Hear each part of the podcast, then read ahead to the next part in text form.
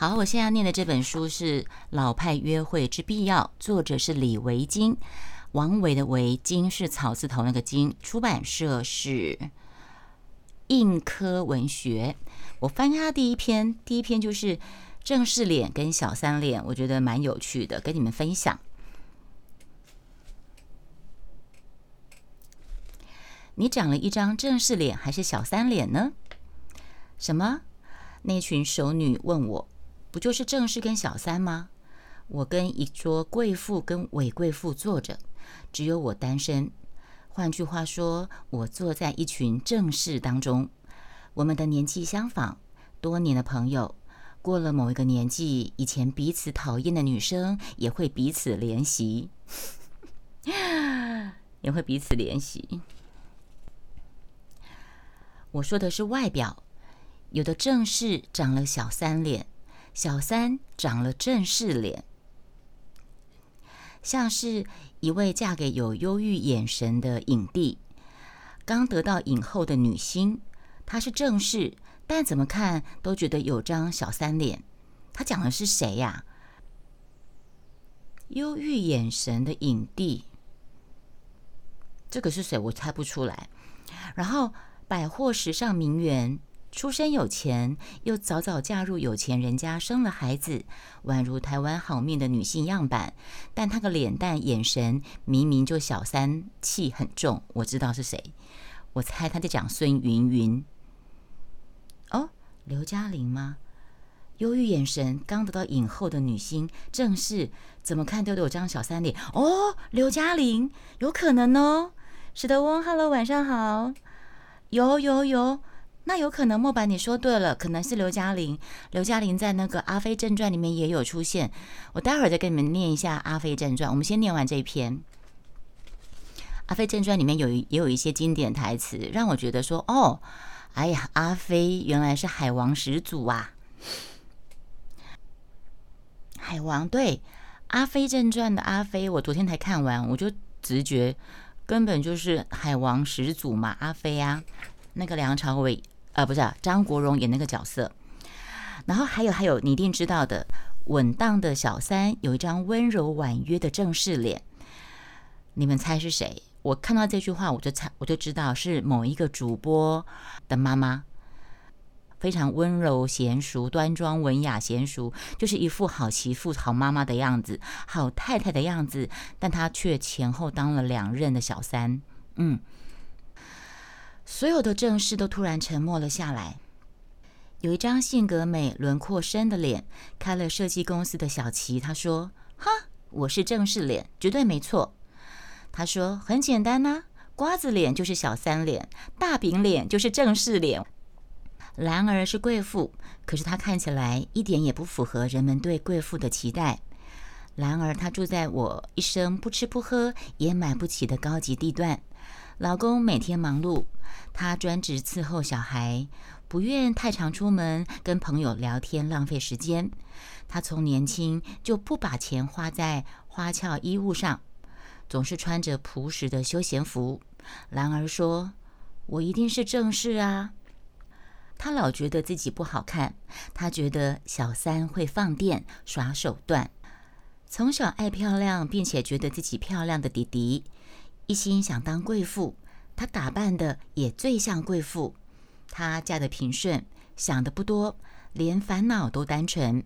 但是她充满自信，对脑子跟外表都是如此。嗯，她觉得自己是看起来最像贵妇的上班族妇女。是委屈也还是自信？她有优美的胸腰臀，哦，太令人羡慕啦！胸腰臀都有。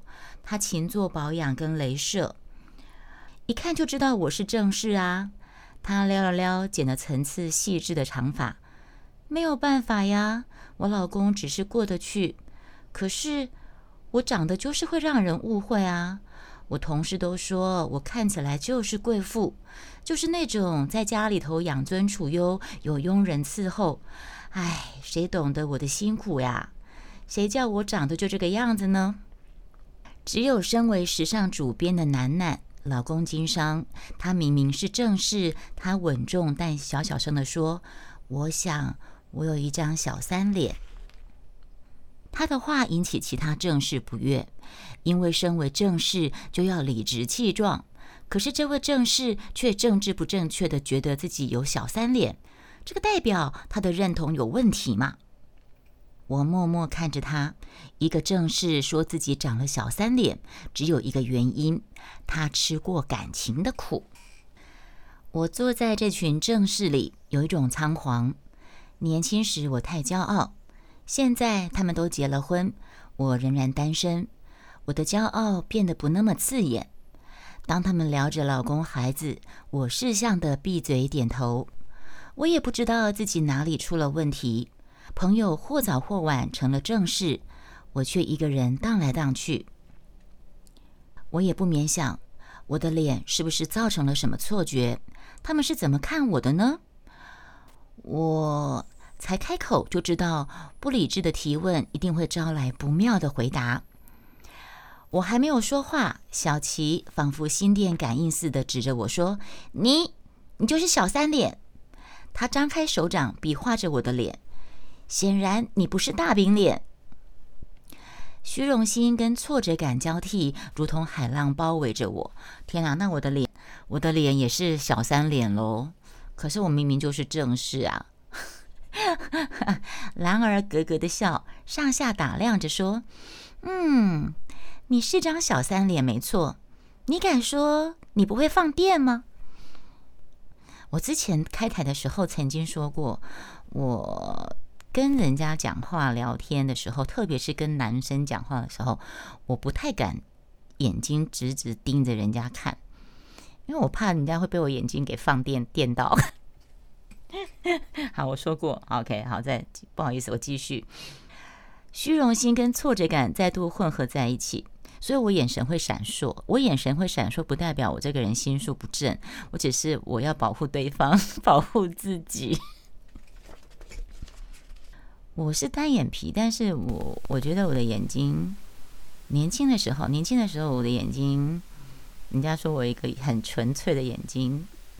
我的眼睛盯人家看，人家会觉得我的眼睛就有有种无辜的感觉，所以我后来，我后来我就不太敢一直盯着人家看，跟他聊天。对，所以你戴眼镜，可是我没有近视啊。呃，奶奶求着我，回头对这批正士严正的说：“他不是小三脸，他的不给碰，从里到外十分坚固的成为气质了。”偶尔漏电，也不可能有人真的以为他可以碰，怎么可能是小三？奶奶说：“既然不能够归到小三，就只能归到正式这一卦喽。”虚荣心跟挫折感继续交替发作，只是这一次我有点想哭了。默默不会眼神杀人，我不会眼神杀人，我我眼神不凶，我眼神不会杀人，嗯。嗯，对我眼神不凶，但是我眼神很纯粹，很单纯，很蠢啊，可以吗？屁呀，他怎么可能是小三脸？哈，OK，弟弟突然跳起来指着我，态势之猛，使我不免怀疑之中有没有恨意。他啪啪炸了起来，说：“他的问题是额头上写了‘聪明’两个字，有哪个正常男人会找额头上写着‘聪明’的女人当小三呐？”谁会给自己找麻烦呢？搞不定又甩不了，不可能，他当不了小三，他太聪明了。他的额头上写了“太聪明”三个字。你们继续听这篇文章很有意思。我太要脸，我硬是要逗他，所以我是正式脸喽。弟弟继续扫射全场，你也不可能是正式脸。他意气风发，权威十足。迪迪继续的说：“正常男人都不找聪明女人当小三了，又怎么会找聪明女人当正室呢？” 哦天哪！兔兔晚上好，兔是我们现在念《老派约会之必要》第一篇，正式脸跟小三脸，刚好来兔子，你来判断自己一下，你觉得自己的脸是属于小三脸还是正式脸呢？那我是正式喽，你也不可能是正式脸。弟弟继续扫射全场，意气风发，权威十足。正常男人不找聪明女人当小三的，又怎么会找聪明女人当正室呢？我真的很聪明哦，那就是非常聪明的男人，比正常男人聪明的，会找我这种聪明的人当正室喽。迪迪的脸蛋因为演说激动而泛红，他说：“你真的是见鬼了！连正常男人都不想要聪明女人了，非常聪明的男人又怎么会要聪明女人？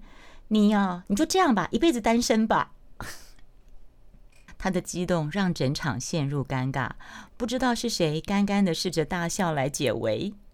突然之间，金黄天光笼罩了我，刚刚那一幕轮流袭击的虚荣心跟挫折感都消失了，一股温暖的神气从我的脚底窜升到脑子。我往后靠向椅背，带着崭新的觉醒跟趣味，盯着眼前的。漂亮的脸蛋跟背后专属于女孩的，我从小就搞不清楚是复杂还是单纯的整坨东西。眯起了眼，绽开了笑容。我想，我没有正式脸，我也没有小三脸，但是我有正式脑吧？好 好好笑。风之风之晚上好，你单身狗脸，拜拜，你单身狗脸。云宗，你不要玩门。风之风之会，欢迎加入直播间。墨白跟老谢说在额头刺“聪明”两字。兔子说你是单身脸。兔子单身脸，兔子我看过你的照片啊。有一次你开台的时候，有一张照片我帮你做后置，你记得吗？那张照片，那张照片，我觉得 你要我讲吗？你那个脸，我觉得是小三脸哎，你不能打我。兔子，你那个脸是鬼灵精怪的脸。你鬼灵精怪，然后我听你的台，我觉得感觉你是很有个性的。然后呢，嗯，你是那种很酷的小三啊？不，我我的意思，我不是说你是小三哦，我是说以脸来讲，我们刚才在念，我们刚才在念，你看不出来，你很聪明，很可，你很聪明啊，可恶，很聪明，拜托，有聪明的小三好不好？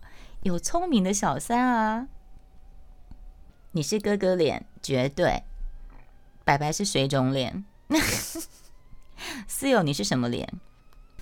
知道。哎，我们来放一首歌，《老派约会之必要》的第二篇，死了都要唱，我们就来听，死了都要爱。